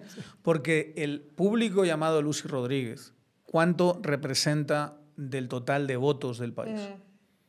Eso, así es como hay que pensar electoralmente. Ese es el negocio en el que te metiste, es el juego en el que te metiste. Perdón. Pero ah, eh, me hace una gracia toda esta gente que se queja de, no, es que las propuestas y no sé qué. Muchas, sois el 0.5% de la población. Sí, Ni en sí. países desarrollados Sí. se leen los planes de gobierno. Lo hacemos cuatro frikis que nos dedicamos a esto, mucha. Es que tienes que decir tus propuestas. ¿Qué? Y te hago una proyección de ingresos y te hago... ¿Qué quieres que te haga? Que por cierto, hay un episodio con Mercedes Bautista donde ella explica precisamente que el voto no es intelectual, sino es emocional. Vaya y búsquelo Sí. entre los episodios Y solo anteriores. a un idiota, con perdón, solo a un idiota le puede molestar que alguien diga eso. Solo a un verdadero imbécil le puede molestar que expliquen una realidad científica. Y es que aquí, en la Conchinchina, o en eh, eh, Suiza, o en, en- en Finlandia, o en Liechtenstein, no sé, no sé si votan ahí o no, la verdad, todo el voto es Emocional. emocional, todo el voto se conecta con tu identidad, con tus percepciones, con tu historia, con tu experiencia y hace un burruño. Nadie agarra y dice, bueno, voy a hacer un cálculo de qué tan viable es esta propuesta y esta y esta. O sea, podemos jugar ese juego si quieren. Podemos hacer comentarios sobre propuestas, no- nos encanta. Pero así no se ganan elecciones. Sí. Entonces, tú, que, cuando dices insultar al público, Lucy, ¿qué público es ese? ¿A quién quiero llegar yo? Yo no quiero llegar al... O, o a lo mejor ya, ya llego, ya con mi Twitter yo ya llego al 2% de la población o al 1% de la población. Ya llegué, ya, ya lo tengo. Quiero llegar a un cu- 30% más, a un 40% más. Y cuando ya tenga eso, quiero llegar al otro 20%. Y cada una de esas franjas tiene una lógica distinta. Uno lo consigo a través de mensajes intelectuales en Twitter, eh, a través de repartir un PDF de 56 páginas y explicar de una forma muy eh, amena eh, propuestas complejas. A otro público, claro, ese, pues eso, al 1%, si, si acaso, o menos. a otro público le llego con TikTok y lo llego con Instagram y llego con Facebook y llego, ¿verdad? Con esos discursos en el Congreso, si soy un diputado, donde les digo sus verdades a esos hijos de la gran Bretaña, eh, que tengo delante, etcétera, etcétera. Todo eso, cierro esa otra brecha. Pero llega un momento en que ya me voy a tener que ir caminando a una comunidad en, en Alta Verapaz para poder llegar ya al último ah, público. Pero eso, para eso necesitas, por ejemplo, grabarte haciendo tus necesidades biológicas en un volcán como lo hizo Tres Quiebres, por ejemplo. Pero si ni, estaba en campaña, eso es porque Tres Quiebres es así. genuino, genuino del pueblo. No, es porque sí, él sí es así. Yo te pondría un pero sabiendo que también, digamos, vamos a ver, es que tantas ideas aquí yo también. Yo no, no voto vatos, pero me emociona y se me queda trabada la lengua. Em, hay distintos tipos de elecciones. Entonces, para cada elección hay estrategias distintas porque si quieres ganar presidencia, tenés que ganar masas. Eso, Pero si quieres ganar un nicho, está bien promocionarte con un público que sabes que es el, el, el, que te va a apoyar, el que vas a meter, te van a, vas a meter las patas y te van a apoyar de todos modos, te van a sacar de ahí, te van a ayudar a levantarte, aunque te regañen y te peguen cuando hagas algo malo, van a seguir votando por vos.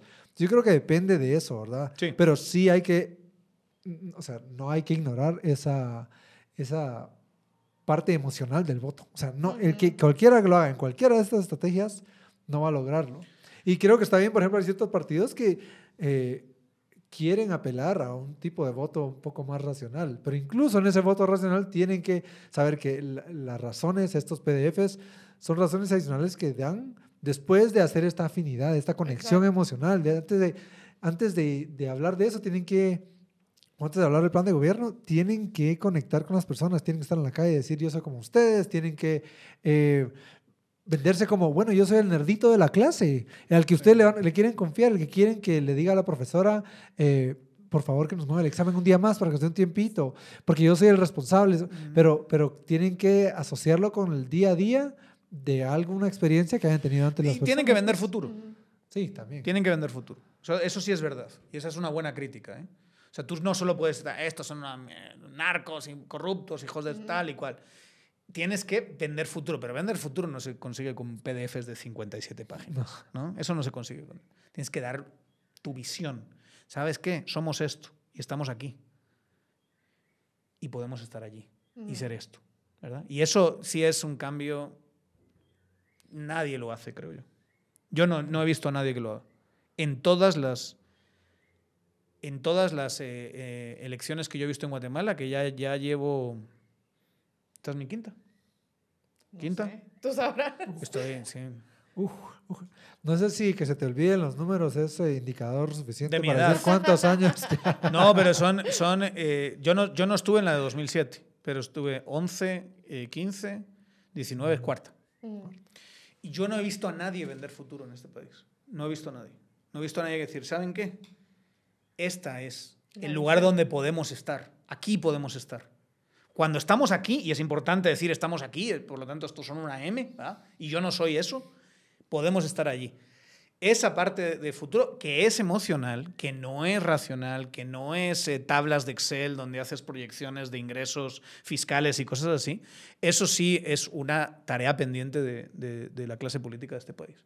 Es como que nadie tiene la fórmula de decirle al guatemalteco, hay otra, porque hoy por hoy todas las encuestas nos dicen que el guatemalteco está pensando en su futuro fuera. Sí. El guatemalteco promedio, el joven, está diciendo, como, le, como, como dijo un, un, colega de su hija, que le dijo hace poco, yo no me quiero, papá, yo no quiero cambiar el país, yo me quiero cambiar de país. ¿Eh? Cuando te está hablando así alguien de 16, mm. 17 años, pues es devastador. Las encuestas vienen a decir algo muy parecido. Las encuestas vienen a decir que el joven guatemalteco está pensando en cómo se va a Estados Unidos. Porque ahí ya tiene al primo, tiene al amigo, tiene a algún familiar, a papá incluso. Y que ahí sí hay un futuro. Entonces, eso te, te carcome y te hace eh, desgracia el, el país. Y tienes que darle una alternativa a esa gente. ¿Saben qué? No tenemos por qué hacer eso. Podemos construir una Guatemala y Guatemala va a ser así. ¿Verdad? Claro, solo repitiendo, vamos a hacer un gobierno honesto, vamos a hacer las cosas, vamos a transformar, vamos a Sí, hacer... pero eso no sirve come. para nada, Ajá. no sirve para Sí. nada. Pero no, no hay mucha venta de futuro, la verdad. No hay mucha venta de futuro.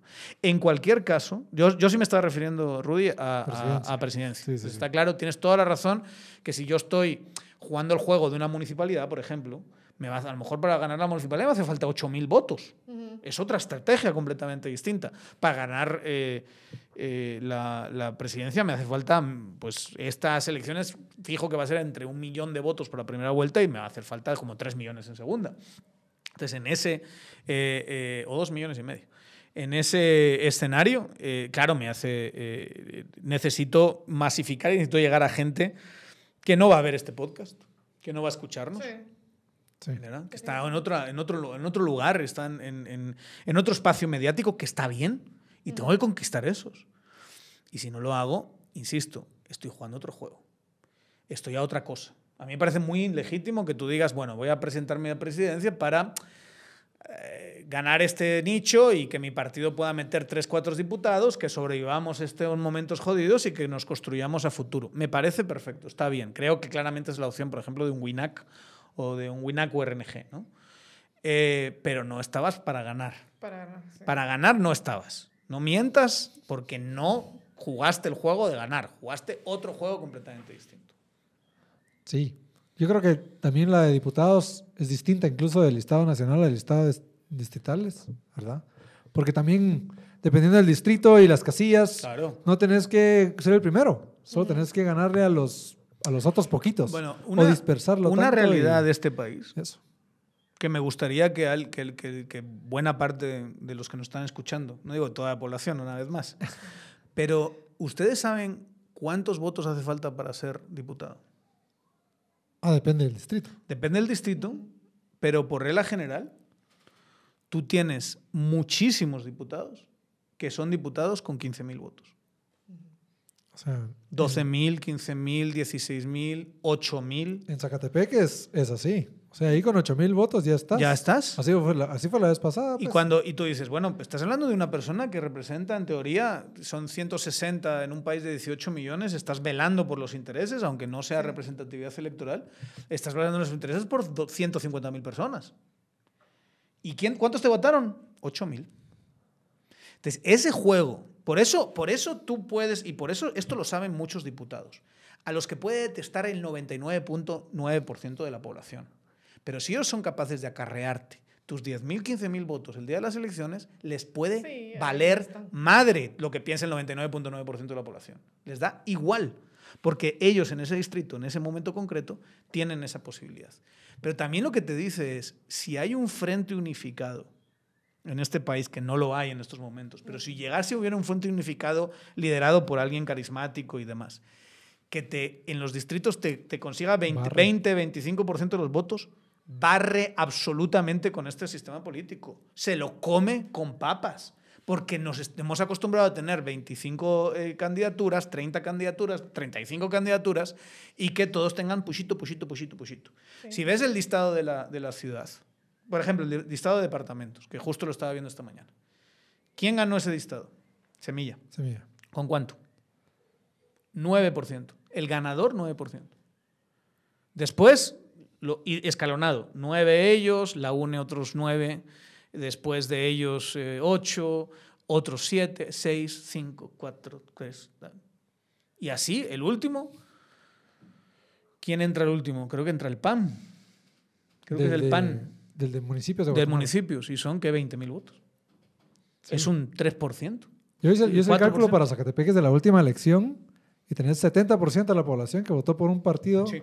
Que no que tiene no representativa. Exacto. Entonces, 70% de la gente no se siente representada, pero la elección, la forma en la que se cuentan los votos, te da ese resultado. Porque está tan disperso y también está tan bien calibrado por quienes ya juegan el juego bien que... que ese es el cálculo que hacen. Pero Porque si se tú religieron dos de los tres. Tú O sea, llegases con un frente común, tú llegas con un frente común y te comes a esos caciques que saben que lo que tienen que conseguir son 20. ¿Cuánto tienes que conseguir? 25. Con esto meto dos. Y con 30 meto tantos. Y así. Ese es el cálculo que hacen. Entonces, la, la campaña y la lógica campaña de un cacique de, esas- de esa naturaleza es: yo me voy donde sé que tengo votos que comprar, acarrear, eh, convencer. Sí, se ¿verdad? como a lo seguro. Lo Y que entonces que tienes funciona. esos nichitos y el día de las elecciones es una cuestión de aritmética, pura y dura. Ahora bien, si llegase alguien que concentra 20-25% de votos en esa circunstancia, te comes a muchísimos de estos que están jugando el juego de 10-15. ¿Cuánto sacó en Zacatepeques Ubico? Ubico. Sacó. Ah, no recuerdo. 12.000 exactamente, pero votos. Sí. ah. Lo acabo de ver, 12.000 votos. 12.000 votos. Claro, puede ser narco, puede ser lo que te dé la gana. ¿Qué Narco más te da? Confeso también que estuvo. eh, Narco confeso que ahora está otra vez, digamos, con problemas de narco. No solo fue narco una vez, el tipo fue repe, repe narco. ¿eh?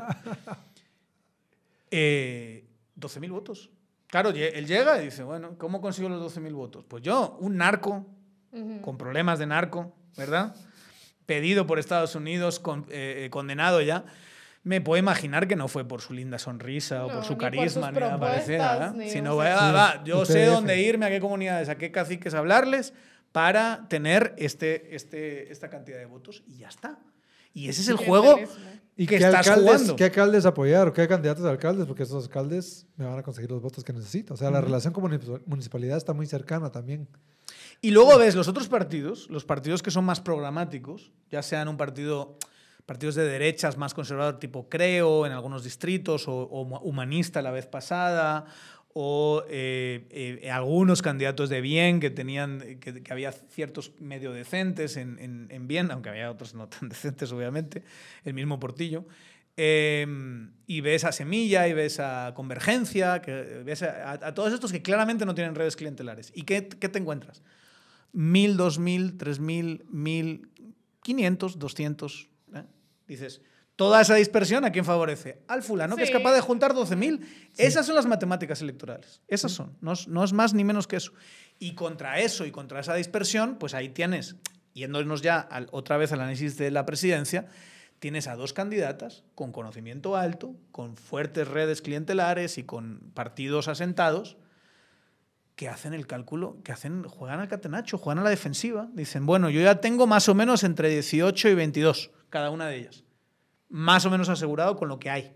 Sí. Bueno, juguemos a eso. Entonces, Y- con esto.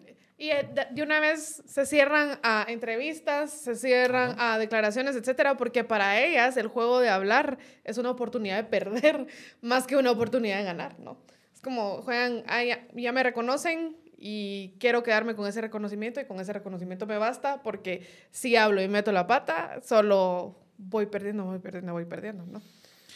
Último tema que creo que, que sería, que es interesante que hablemos hoy. La municipalidad de Guatemala. Eh, salió una encuesta reciente donde FOPA era segundo. Eh, sale hoy otra encuesta donde FOPA es segundo, aunque muy, muy cerca, casi empatado con Canela eh, de tercero, en esa de Massive Color se llama, acaba de Ujú. salir esta mañana. Y se bajan a FOPA. Muy en la lógica de cómo hemos estado en Sí. estas elecciones, ¿no? Estas elecciones donde el árbitro sigue siendo el centro de lo que está pasando ahora. No Ujú. los mensajes, no las propuestas, no la, la ganancia de estos nichos eh, electorales y comunicacionales o clientelares, o como ustedes quieran. L- El centro de la discusión es que el ¿Quién sí árbitro juega a un equipo determinado. Y que, ah, es que no presentó finiquito. ¿Y quién da el finiquito, mucha? ¿Que somos idiotas todos aquí o qué? ¿Nos estamos haciendo los pendejos una vez más? Aquí no nos vamos a hacer los pendejos. En tangente no. Da el finiquito parte del sistema. Ujú. Y es controlado por políticos del sistema. A ese dáselo, a ese no. Este tiene 50 reparos, ahí se los quitas los 50 dos semanas antes de las elecciones para que él tenga su finiquito fresco. Y a este que tiene una cosita, no se la quitas jamás.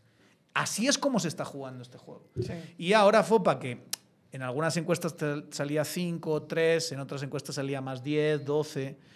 Pero vamos, podemos decir que en una horquilla entre 12 y 5 le estás quitando esa preferencia a los, a los, eh, a los ciudadanos de la ciudad de Guatemala. ¿Verdad? Sí, que, que como decíamos, en, en, en una mentalidad tan dispersa como la, te- como la que tenemos aquí en las elecciones, un 12% de cualquier población votante Es en esta, te- en esta temporada, o sea, a esta distancia de las elecciones es muchísimo. Es mucho. Es mucha gente que ya se había decidido, se atreve a responder positivamente hacia un- una candidatura. Eh, sí, es, es, es fuerte. Y también aquí hay que entender que es una dinámica un poquito distinta, ¿verdad? Porque la municipalidad se elige la corporación municipalidad Ujú. y la forma en la que se elige le apuesta a la gobernabilidad, no al- a, los contrapesos, sino que quien gana entra automáticamente con sus síndicos y aparte los votos que ganó se reparten para el resto del consejo los con los concejales. eh, Ujú. concejales. Entonces aquí se le está apostando a que quien gana tenga la mayoría garantizada casi Sí. que, a menos que sea muy, muy, muy repartido el voto Es el modelo. pero- O, o que se te voltee un síndico. o que se te voltee un síndico, que ha se ha ¿Qué visto. ¿Qué ha se ha visto. Ha pasado. Pero es un modelo de alcalde fuerte. Quien, quien diga lo contrario miente. No, es que el que manda es el consejo, sí, pero el alcalde entra con tres síndicos, Sí. Entonces ya tienes Ya cuatro tiene- votos de una vez.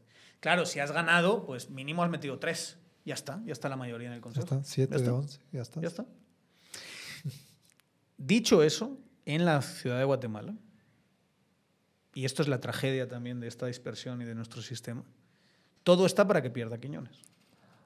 O sea, yo Todo digo- está para que alguien más venga y haga eso de, posicionarse. La, la encuesta para mí definitiva en esto es una que salió de unos mexicanos hace poco, que además es muy coherente con otra encuesta que yo vi, que decía 80% aproximadamente de la gente no, No quiere quiere que a siga. Quiñones, ¿no? ¿no? quiere que siga Quiñones. Significa que hay un 20, 22, 25 que sí quiere, que es el núcleo duro del, del unionismo. No creo que pueda crecer mucho más que eso. No. Él va a tener. La, la vez pasada tuvo 38, mucha fácil, pierde 10 puntos en esta. Por cómo está el tráfico, por cómo está todo, ¿verdad? Me, está- me decían hoy en Twitter, pero es que hay más aceras. Ah, sí, hay más aceras y un tráfico de la gran diabla y un problema de agua brutal. El agua, sí, y, una, y basura. una absoluta eh, eh, ausencia de, de transporte público y unos problemas de basura. de la- pero hizo muchas aceras, hizo muchas banquetas nuevas. Qué bien. En cualquier caso, tienes a ese 20, 20, 25 eh, que, va, que puede votar por él y que va a estar sólido. Y lo lógico sería que hubiera- haya un Que segundo Venga y. y que tenga sus 30, 35. Digamos, el mismo Canela sacó 35 la vez pasada. Solo con sacar y conservar lo que sacó la vez pasada, Canela, gana seguro, porque 35 no va a sacar Quiñones. Yo eso lo tengo clarísimo. Es muy difícil que Quiñones saque 35 puntos No sé, no sé. muy difícil. Con, con lo que está cayendo y con los cuatro años de desgaste y con la gente con este nivel de desaprobación de su gestión, porque y es lo- un nivel y por importante. Lo que está siendo más recordado, porque uno recuerda lo más reciente, ¿no? Y ahorita lo más reciente es ese paso a desnivel que solo creó más tráfico. O sea, la gente Ah, está totalmente sí. descontenta con la gestión municipal. No, y el infierno que es el tráfico en la ciudad en general. Pero nuestra tragedia, ¿cuál es? Que cuando tienes tú ese 20, 25, 30, vamos a poner, así a, a lo sumo, por ciento, asegurado o sólido, claro, lo, lo que te hace falta es que todos los demás se repartan el voto. Entonces quieres que Canela saque 20, Sí. Tono Coro saque 15, eh, Sebastián Arzu saque 12, Pirulo saque 10 o lo que sea, o al revés, ¿va? o viceversa. Y se lo reparten. Y, eh, y con eso ya ganas otra vez. Y te- una vez más te vuelven a salir las, las cuentas. No es una ganancia de mayorías esta. No es, vamos, o sea, eh, voy a hacer que la gente crea en mí. Es, ya tengo estos votos, tengo obviamente la estructura de la MUNI, tengo mis redes que he ido formando a través de las alcaldías auxiliares, tengo estas redes clientelares, le guste a quien le guste, es así, es así. Hay clientelismo también en la ciudad de Guatemala. Y todo esto está más o menos asegurado. ¿va? Sí. Puede variar más, menos, pero voy a tener en la parte baja 22 y en la parte alta 30. Mi juego va a ser dividir, dividir, dividir. Ahí es donde yo creo, mucha, que al que no le convenía que se bajasen a FOPA era Quiñones. Sí. Yo y- estoy convencido que Quiñones, si algo tuvo que decir, dijo, por favor, no me lo quiten.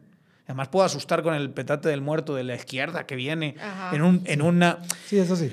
en un distrito que es muy conservador como la, como la Metro. Que hay que decirlo.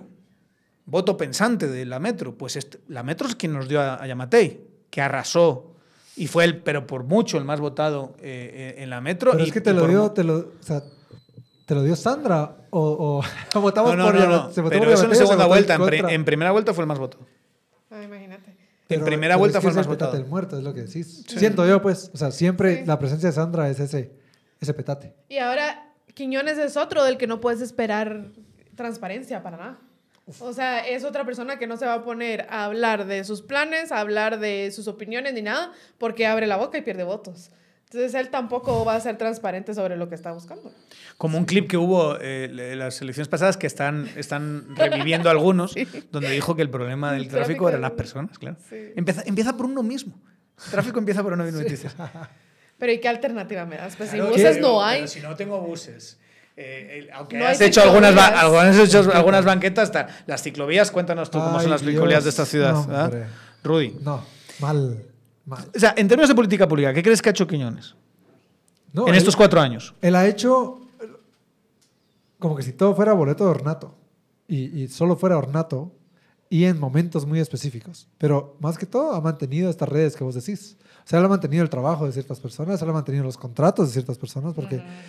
Y con las- señalamientos. lo- Personas con señalamientos. Sí, y, y la protección de estas personas que son como que los mini caciques dentro de la municipalidad, porque tienen sus redes ya de que operan, ¿verdad? hacen un poquito de trabajo eh, y sí mantienen sus trabajos, eh, pero hacen un poquito de obra y mantienen ese, esa estructura. Yo creo que estos, estos años lo que él hizo fue comunicar y ha, bueno, ha, ha comunicado muy eficientemente todavía la imagen de Muni, color verde, es eh, el partido Sí, actual. de arzuismo. Mm. El arzoísmo. Y yo mandé a preguntar en la unidad de, de información pública, que todavía no me han dado la respuesta, ¿cuánto costaron los rótulos esos de la Muni verde, que están ahora hechos de metal y en toda la, la ciudad? Y todavía no sé. Pero eso fue requete bien pensado desde, de- desde el año pasado. Me recuerdo cuando los comenzaron a instalar en toda la Avenida Las Américas, la Avenida Reforma, ahora lo vean en otras vías principales, no dice nada. Es el logo de la ciudad y dice Muni cumple. Y solo eso. Entonces, ahora, ahora, llegó el primer día de campaña y lo ves. eh, a- al rótulo de, del PAN, el rótulo del Partido eh, Republicano, el rótulo de o sea, Suri, to- todos los rótulos ahí, y ahí está el de la MUNI, ya puesto, desde hace, desde hace meses, como que ya lleva ahora la delantera. Entonces él no va a tener que hacer tampoco esa, esa para esa, ese recordatorio, ¿verdad? Entonces en políticas públicas no ha hecho nada, ha hecho política comunicacional. Eso es lo que, lo que se ha dedicado a hacer. Entonces, Y pero eso a- te da 20, 20 puntos, 20 a 30. ¿verdad? y voy a reconocer que sí me gustó uno de los mensajes, que fue el- de los primeros que hizo eh, Roberto González, Canela, que agarró las promesas del año pasado y le dijo, mire, esto fue lo que usted dijo. En la última elección usted prometió estas cosas. ¿Dónde están? ¿Y dónde están? Esto fue lo que pasó con esto, esto fue lo que pasó con aquello. esto fue- O sea, esa, que es lo poquito que se le puede pedir, porque la campaña anterior fue un, un folletito así que lo doblabas en cuatro, pues eso es lo que, lo que te da información de políticas públicas futuras. Ahora bien, en, la- en- en esta lógica, ¿quién puede comerle el mandado y sacar más de ese 30% para poder ganar? ¿Quién podrá rescatarnos? Pirulo. No. ¿Será que ¿Te gusta Pirulo? ¿Quién? Ese es el tema. Sí, ¿Quién? No, no sé, yo no. Yo Pues no a- lo veo, ahora o sea, mismo, a mí me parece muy claro que ahora mismo, sin Fopa, Canela. Sí, es que. Está la otra opción que es Tono Coro, que tiene el capital de haber sido. eh, eh, De Santa Catarina Pinola. Pues en su momento, ¿verdad? Que, que- porque luego tuvo el Cambrai, tuvo todos los problemas de. de- que hizo obra. Y el hecho de Allá. que iba a ir con líder también, ¿se acuerdan? Sí, me recuerdo. Casa Y todo eso. cambió. Pero es que además. y Tono- lo de una indemnización tuvo también, ¿no? Tono Coro, sí. Tono Coro tiene un problema que se llama la UNE, que es una marca muy mala en la Negativa, sí. capital.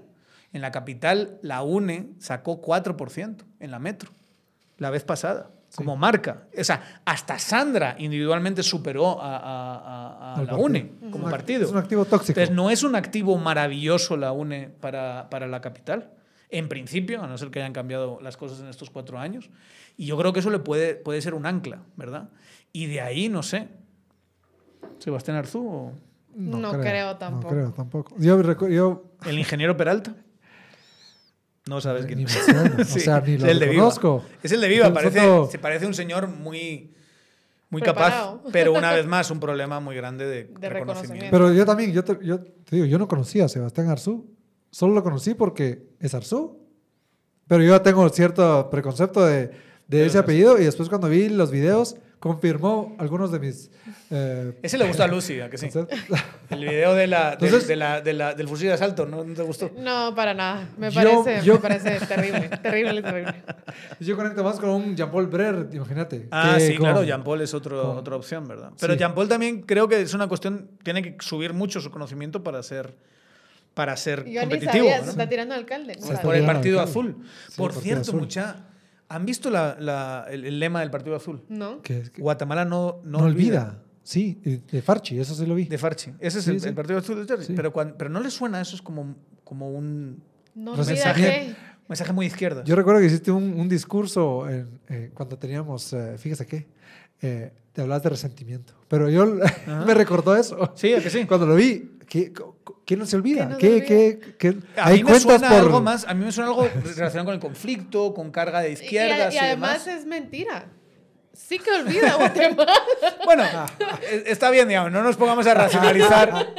No nos vamos a racionalizar eso, pero, pero quieres decirle a la gente no se olviden. ¿De qué? ¿De qué? Ajá. ¿De qué cuando eres farchi y eres una opción totalmente conservadora? Y, y- que no vivió legítima, en Guatemala pero- no sé cuántos años. Pero a mí sí me suena un mensaje, yo lo veo, y como lo ves sin, sin la cara de ellos, y lo ves con un, un logo bastante feo, feote, ¿verdad? Sí, que se sí. ve así como, como que lo he hecho yo. eh, En Paint. que, que es que en Paint en los años 90. ¿sabes? y dices, Guatemala no olvida, digo, esto que es de la, del, eh, del memoria, de- conflicto del conflicto armario, de, del- de la No sé. memoria del silencio, no sé qué, ¿no? O sea, Sí, extraño. Está extraño. Claro, ahí tienes a Jean Paul que, que creo que le, le haría falta cerrar mucho su brecha de conocimiento. Eh, Que él ya firmó un- como que un compromiso con, eh, con un gremio de ciclistas para decir, miren, la movilidad es importante para mí y me comprometo que si yo llego, esto va a cambiar, ¿verdad? O sea, vamos a cambiar la, la identidad de la, de la ciudad. Pero lo digo porque, solo porque lo vi como que una estrategia que re- reconozco tiene que ver con su pasado, que es... Ya conoce los gremios con quien se tiene que asociar, es más sectorial la política, es buscar Mm, estos votos, es sí. hackear el sistema, porque encontrás un grupito que todo el grupito va a Ah, votar alineado. a- aunque la no Muni, aunque la Muni sí, te va, sí la vas a conseguir con 140 mil, 150 Sí, mil es que es la más difícil. O sea, Esto es, sí es es- bastante voto, ¿eh? O sea, no es, no es, no es ninguna tontería. que 150 mil votos es, son cifras de, de- del Estado Nacional, eh, so- son cifras que algunos candidatos presidenciales no van a tener ni de lejos. Sí, sí, sí. 150 mil votos. La vez pasada hubo que 10, 15 candidatos presidenciales que no tuvieron eso. Eso lo tienes que tener solo en la MUNI para ganarla. Entonces, no es, no es ninguna. También es un voto bastante masivo. ¿eh? Y que eso de por sí lo hace, lo convierte en un disuasivo. Ese- esa estadística o ese Ajá, hecho hace que un montón de ¿cómo lo voy a partidos lograr? "Ah, no lo voy a lograr, no postulo a nadie aquí.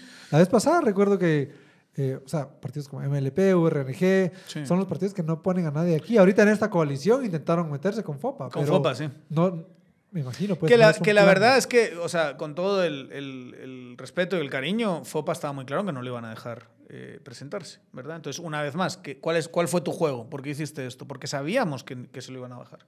Lo sabíamos. Sí creo que ahí es estrategia de, de posicionamiento de A alguna futuro. idea a futuro. Mm. Pienso yo. ¿Qué, qué dirías que es la, la del MLP con Jordán Roda sabiendo que se lo iban a bajar también? Quizá. Podría ser. Están pensando más en 2027 que en, que en, que en 2023. Sí, podría ser. Aunque no sé si FOPA lo van a dejar después, porque ahorita lo que viene para él en el futuro es, Juicio. Está una- terrible. es eh, sentencia posible de- del, ah, sí, como resultado del juicio. Entonces, ya con eso a él sí le van a poner estos peros, ¿verdad? Esta idoneidad eh, sí podría verse afectada, mientras que en otras candidaturas no. Otras candidaturas es por el momento en el que están y el finiquito va a venir más adelante, pero no ahorita. Lo que pasa es que estamos jugando un juego, se ha ido, se ha ido, se- ha ido poniendo cada vez más difícil. Y más, y, o sea, yo creo que es un muy mal precedente lo que pasó en 2019, Ujú. que fue bajarse a, a la segunda y la tercera en las encuestas, básicamente, o la primera y la tercera, dependiendo de qué encuesta estuvieses viendo. Eh, después eh, se, te- se bajaron a Edwin Escobar y dijeron, bueno, pues no pasó nada, ¿va? Nos bajamos a tres Sí se puede. candidatos presidenciales que estaban entre los seis primeros. Entonces sí se puede. Y en este ya llevan dos. Es posible que también se atrevan con Mulet, Con Mulet. ¿verdad?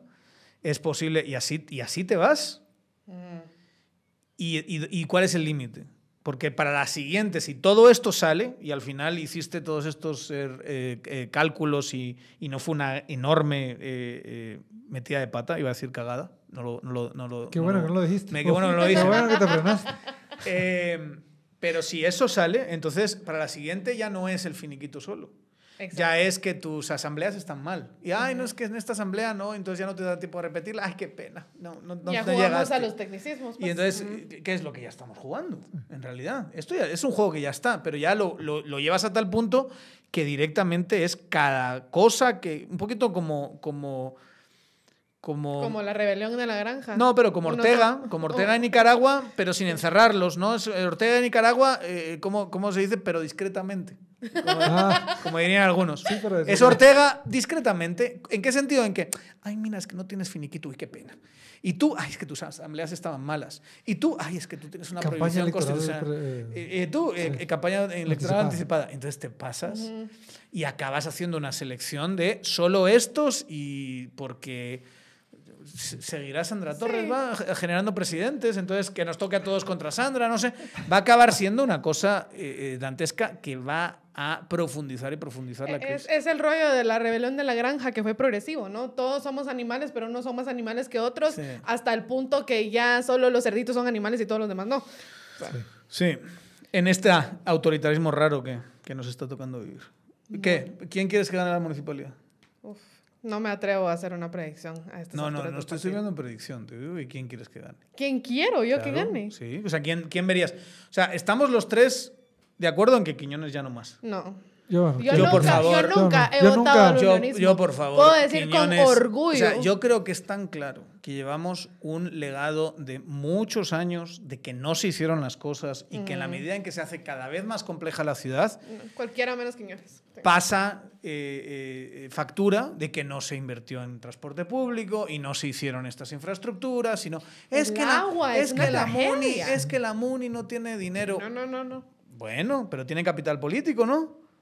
Tienen Bien- fideicomisos también. bien ¿Qué que se- hacen con esos fideicomisos? el impacto vial. O sea, todo el financiamiento de impacto vial, porque cuando un, un edificio se construye, tiene que pagar por el impacto vial que causa la construcción de ese edificio y el, el nuevo flujo de vehículos.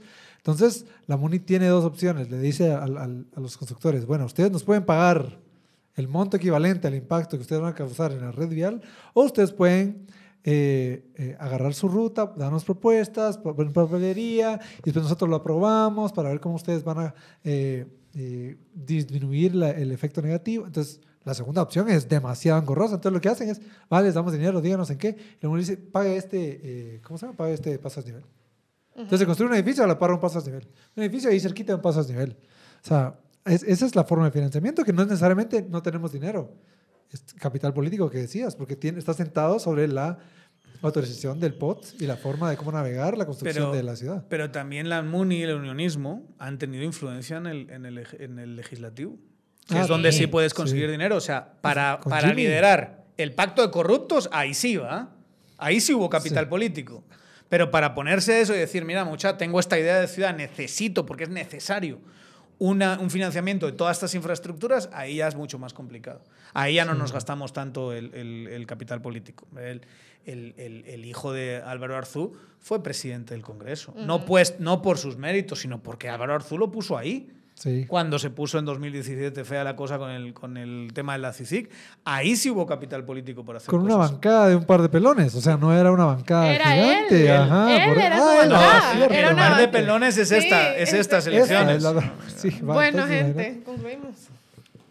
O nos podemos quedar hablando mucho más. ¿No? Yo sé que tú puedes hablar todo el día. No, ya no, ya no quiero. Ahora después, Ahora de lo que- que, ahora después de lo que ha hecho Lucy, no me da la gana. Ya Ya no. no quiero hablar. Así ya, ¿no? De, de hecho, despide tú el podcast. Lo estás haciendo para evitar la pregunta que te he hecho. No, ya, yo, yo te digo, quiero a cualquiera que Pirulo, no tú sea eres de Quiñones. Pirulo, no seas así. Cualquiera. Cualquiera que no sea Quiñones. Pirulo. Sebastián No es. Quiñones. No sé, Pi- Pirulo no es Quiñones, te cuento. ¿Puede ser? ¿Vos? Yo no voto. Pero aquí, no, pero aquí estamos. Yo, esto es muy injusto, Lucy pero, no pero decide lo voy quién a, queda. Lo voy a, lo voy Vota a, un voto, pero eh, no lo decide voy a, eh, voy a utilizar este espacio para quejarme. Yo sufro todo lo que se sufre en esta ciudad, tráfico, agua, basura, todos los problemas de esta ciudad, la falta de espacios públicos, la falta de espacios recreativos, todo eso, yo lo sufro igual. Y no me dejan votar. No puedo votar. Sí.